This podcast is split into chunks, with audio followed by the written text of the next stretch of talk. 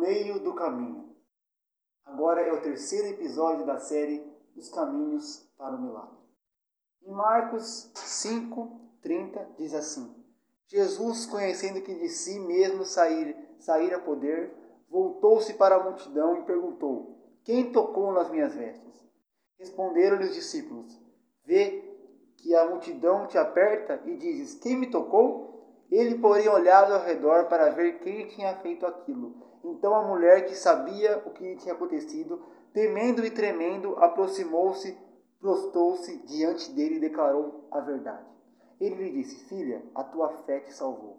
Vá em paz e se curada desse mal.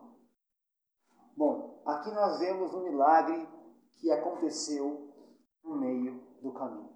Muitas das vezes nós pensamos que a nossa felicidade, que o nosso milagre pode estar no final da nossa vida ou no futuro, mas aconteceu um milagre aqui no meio do caminho. Porque ela entendeu que não estava no final.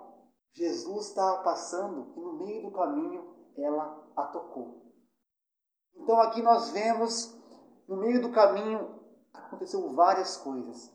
Onde Jesus passava, essa mulher ela foi transformada, ela foi curada, cegos eram curados, pessoas eram transformadas no meio do caminho.